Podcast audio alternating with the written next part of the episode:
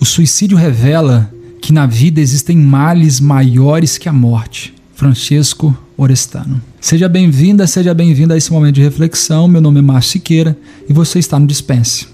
Se você quer ouvir novamente um episódio, se você quer enviar para algum dos seus amigos, você pode procurar no YouTube, no Spotify e em outras plataformas do, do gênero por Dispense, D-I-S.pense, Dis.pense. Estátuas, cofres e paredes pintadas, ninguém sabe o que aconteceu. Ela se jogou da janela do quinto andar. Nada é fácil de entender.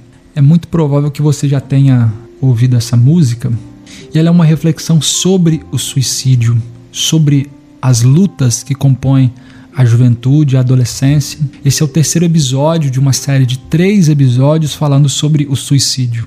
E hoje eu vou trabalhar sobre alguns mitos que envolvem o comportamento suicida, o ato suicida, o processo de morrência, como alguns especialistas vão apresentar. O primeiro deles que eu quero apresentar para você é que cão que ladra não morde. Você já ouviu essa expressão? Cão que ladra não morde. Não. Se ele está dizendo que vai cometer suicídio é porque ele não vai cometer suicídio. Quem te disse isso? Da onde você tirou uma coisa dessa? Pelo contrário, a maior parte das pessoas que cometem suicídio, elas vão deixando pistas, elas vão falar que a vida não tem valor, elas vão falar, por exemplo, que não faz sentido viver, vão falar, por exemplo, que é, se ele morresse seria a melhor coisa, que ninguém sentiria falta se essa pessoa morresse. Vai deixando pistas que vão sendo espalhadas ao redor. E hoje, principalmente nas redes sociais. As pessoas que cometem. É muito comum, inclusive. Não é, vou dizer que é muito comum, mas é relativamente, relativamente comum pessoas cometerem suicídio e esse suicídio ele ser transmitido em redes sociais inclusive as pessoas marcarem a data do seu suicídio. Então eles anunciam naquela rede social, como o YouTube, por exemplo, e ele vai dizendo que ele, naquele dia ele vai cometer suicídio, e chega no dia você tem uma alta audiência, muitas pessoas querendo assistir aquele espetáculo da morte.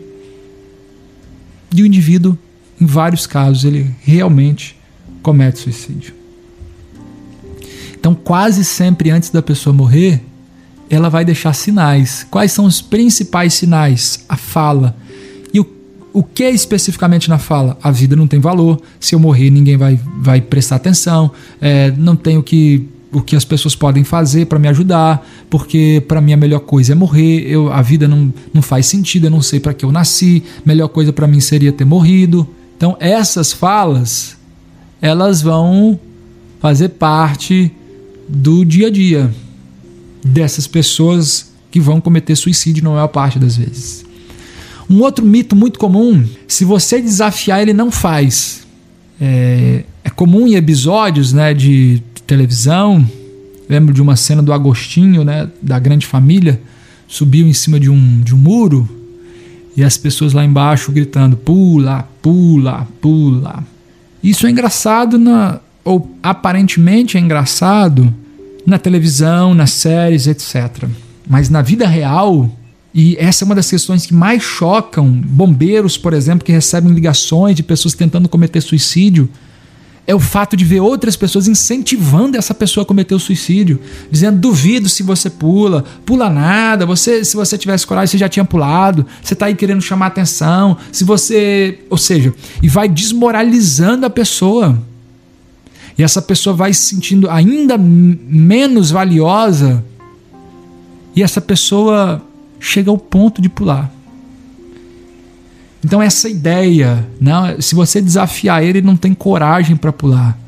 Isso não faz sentido, isso não tem eco, isso não na, na verdade, na realidade, isso é uma loucura que alguém inventou e que algumas pessoas ficam repetindo. Não, essa pessoa ela quer chamar a atenção. Eu já falei isso para você no episódio 2, mas eu vou frisar esse ponto, que esse é um dos, dos mais comuns de serem falados, né? Essa pessoa ela faz isso porque ela quer chamar a atenção. E é exatamente isso que ela precisa. Ela está chamando a atenção, ela precisa ser vista, precisa ser notada, precisa ser percebida. Ela está ela tá gritando porque quer atenção. Aí você vai dizer, não, então vamos todo mundo ignorar que ela vai parar de pedir atenção? Você deixa uma criança com fome, ó, ela, ela tá, tá chorando porque está com fome. Se a gente parar de, de dar comida para ela, ela vai parar de chorar. Não, ela vai chorar mais, vai chorar até morrer, vai chorar até se acabar a míngua. Essa ideia de que o choro, de que a, a, o que ela faz, né? ela tá dando um piti. Já ouviu essa expressão? Piti, ele, ele tá tentando aí chamar a atenção. Não, se, se ninguém olhar, ele, ele, ele para com isso. Só tá querendo chamar a atenção. Pessoa com fome não se resolve ignorando a fome dela. A pessoa que está com fome se resolve dando comida para ela. E essa pessoa aqui, nesse caso, que está chamando a atenção, ela está com fome também. Só que ela está com fome não é de arroz, não é de feijão, não é de salada, não é de carne. Ela está com fome, é de atenção, é de, é de amor, é de, de, de ser vista, de, de, de ser abraçada. É isso que essa é a fome dessa pessoa. Por mais absurdo que seja, é, há pouco tempo eu vi um psicólogo falando sobre isso. Ele vai dizer assim, o colega vai dizer, é, ele, ele falou pro pai, deu uma devolutiva pro, pai, de que a filha estava pensando em cometer suicídio. E aí o pai chegou em casa e deu uma surra na menina e disse: Olha, já basta o que eu, o que eu trabalho o dia inteiro, agora eu tenho que ficar aguentando você dando piti ainda. Você querendo chamar atenção desse jeito, você vai tomar uma sua para aprender a nunca mais fazer isso. E por incrível que pareça, às vezes esse pai, essa é ferramenta que ele tem, pelo tipo de criação, ele é vítima, possivelmente seja vítima da criação que ele teve, os avós, vítimas do bisavó e tataravó, e isso vai indo até há muito tempo atrás. Mas essa pessoa está chamando atenção porque ela quer ser vista.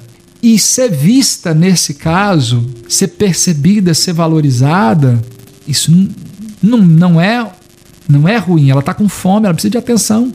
Ignorar não vai resolver esse tipo de caso. Outra, outro mito que envolve a questão do suicídio é, por exemplo, as pessoas que dizem: olha, é, se ele quiser, não tem o que fazer. Se, ele, se essa pessoa quiser cometer suicídio, não tem o que fazer. Pode deixar as coisas aí, não precisa mudar nada. Se ela realmente quiser cometer suicídio, ela vai cometer suicídio. Essa é outra coisa descabida que é falada sem ter pé nem cabeça. Por quê? Você tem aí uh, o suicídio, por exemplo, é, que, que é um suicídio do momento, impulsivo. Então ele recebeu uma notícia ruim. Eu lembro que uma cidade em que eu, em que eu morei, o garoto recebeu a, a, uma notícia muito ruim ele pulou do segundo andar do prédio. E talvez, é, se não tivesse sido no afã do momento, ele não tivesse feito isso. Então, se ele quiser não há o que fazer, também é falso. Por isso que você não, não deve deixar exposto. Falei no primeiro episódio para você: é, pesticida, remédio, é, armas de fogo, até, até armas brancas, né, como algumas pessoas vão chamar, que é, que é, que é faca, é, objetos pontiagudos. Se você tem uma pessoa na sua casa que, que tem a tendência suicida, que tem um comportamento suicida, que já pensou em cometer suicídio um dia, o mais seguro é evitar, é, dar oportunidade para essa pessoa ter as ferramentas para finalizar o que talvez ela está desejando só no momento. Já falei também para você, ela não quer morrer, ela quer parar de sofrer. Inclusive, quando é, o pessoal do socorro chega para cuidar dessa pessoa, é muito comum a pessoa falar assim: me salva, me ajuda. Ah, mas ela não está querendo morrer? Não, ela não está querendo morrer. O que ela está querendo é parar de sofrer. E aí, quando chega alguém para socorrer aquela pessoa que está ali é, meio desacordada ou sofrendo, aí a pessoa agarra a mão do bombeiro ou da pessoa que vai socorrer e pede para ser salva. Por quê? Porque ela não quer morrer, ela quer parar de sofrer, são coisas diferentes. Então, você ajudar a pessoa a procurar um profissional é fundamental. E aí a pessoa diz: Mas como é que eu faço para procurar, para ajudar essa pessoa a procurar um, um, um profissional? Então, a primeira coisa, quando você diz para ela, você tem que procurar um psicólogo, você tem que procurar um psiquiatra. Toda vez que o ser humano ele é obrigado a fazer alguma coisa, ele não faz bem feito. Então a ideia tem que ser dela. Mas você pode ajudar nessa construção dessa ideia. Por exemplo, você já pensou em procurar um psicólogo? Você já pensou em procurar um psiquiatra? Na sua opinião, quais seriam as vantagens de procurar um profissional como esse? Talvez procurar um psicólogo, um psiquiatra, te ajude nesse processo. Talvez você aprenda a lidar com seu sofrimento. talvez, ou seja, você vai apresentar para ela a possibilidade, a ferramenta, esse indivíduo ele vai pegar a ferramenta se ele quiser. É muito comum em palestras é, nesse tema, eu já fiz várias palestras desse tema, e as pessoas perguntaram: não, mas o meu filho não quer ir ao psiquiatra, ele não quer ir ao psicólogo, ela não quer ah, ir a procurar um profissional. Ok, se definitivamente essa pessoa não quer vai amarrar a pessoa, como é que vai lidar com essa situação? O que a gente pode fazer é ir dando essas ferramentas. Ajuda, fala com um amigo, ele tem um amigo adolescente da mesma idade, a mesma idade e que é uma pessoa que tem um pouco mais de cabeça, então trabalha com essa pessoa para essa pessoa trabalhar com ela, mas vai encontrando formas para ajudar nesse processo, para que ela tenha esse desejo de procurar esse profissional. Um outro, um outro mito que vai envolver o suicídio é, quanto mais religioso, mais provável o suicídio. Por incrível que pareça, tem gente que acredita, é, tem gente que acredita nisso. Tem um pensamento oposto, né? Mas tem muita gente que vai acreditar nisso, que a pessoa que é muito religiosa, ela vai procurar o suicídio. E esse é um, por mais absurdo que seja, no, no, no cristianismo, durante alguns séculos do cristianismo, é, era comum os cristãos cometerem suicídio, porque ele pensou, oh, eu vou morrer e aí eu vou me encontrar com Cristo, né? Alguns pensam que logo após a morte ele vai direto ao encontro de Cristo, outros pensam que esse encontro biblicamente, ah, e é o que me parece ser mais, mais fundamentado biblicamente, esse encontro com Cristo ele acontece quando Jesus volta e ressuscita as pessoas, mas esse não é um debate ideológico, mas então as pessoas que estavam cometendo suicídio, era relativamente comum cristãos se cometiam suicídio com essa perspectiva de encontrar logo a Cristo. E aí a igreja cristã da época, ela é, tem que apertar mais essa ideia do suicídio, porque as pessoas estavam, é, faz, tá, estavam agindo dessa forma. E esse é um pensamento. Então, quanto mais religioso você é, mais provável, provável é cometer o suicídio, porque você vai encontrar logo com Jesus. Não, isso é, isso é falso. E por que, que isso também é falso? Porque é o religioso, e aí eu estou falando mais do cristão, que provavelmente é, é o seu caso, ou é o caso da sua família, ou o caso do que você se aproxima, ele entende que ele tem um dever nessa terra e que Deus o colocou aqui por um objetivo específico. E se ele tira a sua vida, então ele comete assassinato, né? E a Bíblia vai dizer lá no sexto mandamento do Decálogo dos Dez Mandamentos: não matarás. Na verdade, o texto no original hebraico vai estar dizendo não assassinarás, ou seja, não cometerás assassinato. E nesse caso, o suicídio ele se revelaria um assassinato. Quando? Quando o indivíduo ele deliberadamente escolhe é, o suicídio não por uma questão de saúde, mas por uma questão de uma ideia que ele tem ou de um desejo que ele tem. Aí o pensamento oposto a esse é que cristão não comete suicídio, porque cristão não tem depressão, não tem é, ansiedade, não tem nada dessas coisas, então ele não comete suicídio. Também é falso.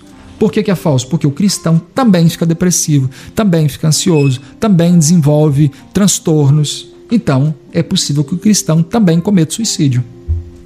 Outro ponto, outro mito: o suicida vai para o inferno. Se esse indivíduo, se ele está doente, ou seja, se ele não tivesse doente, é possível que ele não tivesse feito isso. Então, como que eu vou, vou dizer que essa pessoa vai para o inferno? Como que eu vou dizer que essa pessoa vai para o inferno? Quem sou eu para subir a cadeira de Deus, o trono de Deus? O Apocalipse vai dizer muito sobre um trono branco, né? e todos vão ser julgados. E quem sou eu para exercer a função de juiz? Se você olhar na Bíblia, a Bíblia vai falar de Sansão, que é um homem que cometeu um, um, uma atitude e nessa atitude ele sabia que ele iria morrer, ou era muito provável que ele morresse. Então é um, entre aspas, não é um suicídio, mas é um comportamento que ele sabia que o levaria à morte. E ainda assim, Hebreus 11 vai citar ele na galeria dos heróis da fé. Que, que eu estou querendo dizer com isso? Não cabe a você dizer quem vai para o inferno e quem vai para o céu. Porque Deus não te deu, não me deu, não nos deu essa responsabilidade. Então cabe a você, cabe a mim, cuidar dessas pessoas. E não somente é, dessas pessoas, mas também dos familiares. Porque quando você perde um ente querido, é muito comum as pessoas é, se perguntarem onde foi que eu errei, depois elas sentirem raiva, como é que essa pessoa teve coragem de fazer isso comigo. Todos esses pensamentos eles fazem parte de pessoas que vivem é, e que enfrentam e que lidam com esse processo.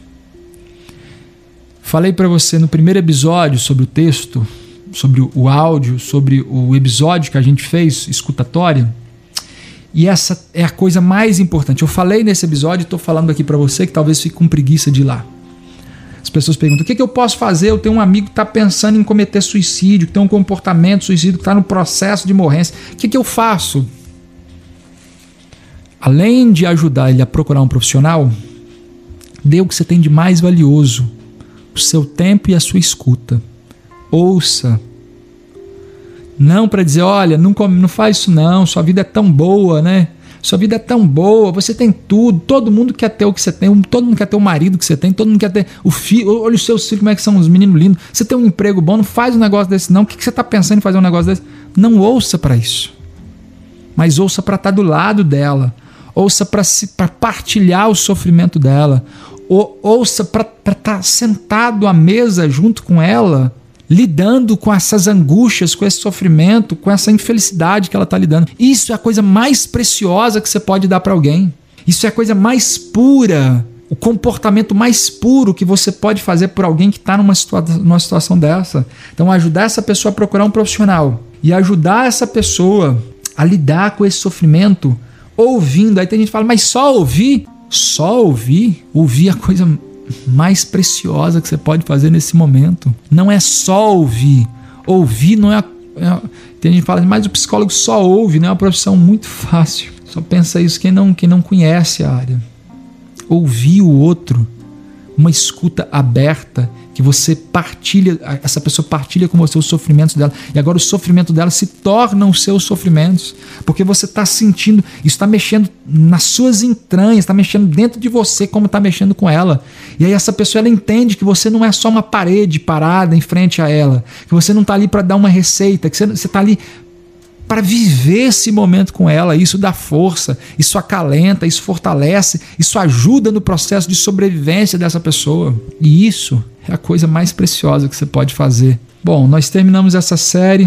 Se esse conteúdo está fazendo sentido para você, se fez sentido para você, você pode enviar esse conteúdo para as pessoas, pessoas que você sabe que precisam desse tipo de informação. Você pode enviar o link se você está ouvindo pelo YouTube, se você está ouvindo pelo Spotify se você está ouvindo por alguma outra plataforma, você pode enviar para essa pessoa se essas informações forem relevantes para ela. E assim nós terminamos essa série. Nós nos encontramos amanhã para um novo episódio.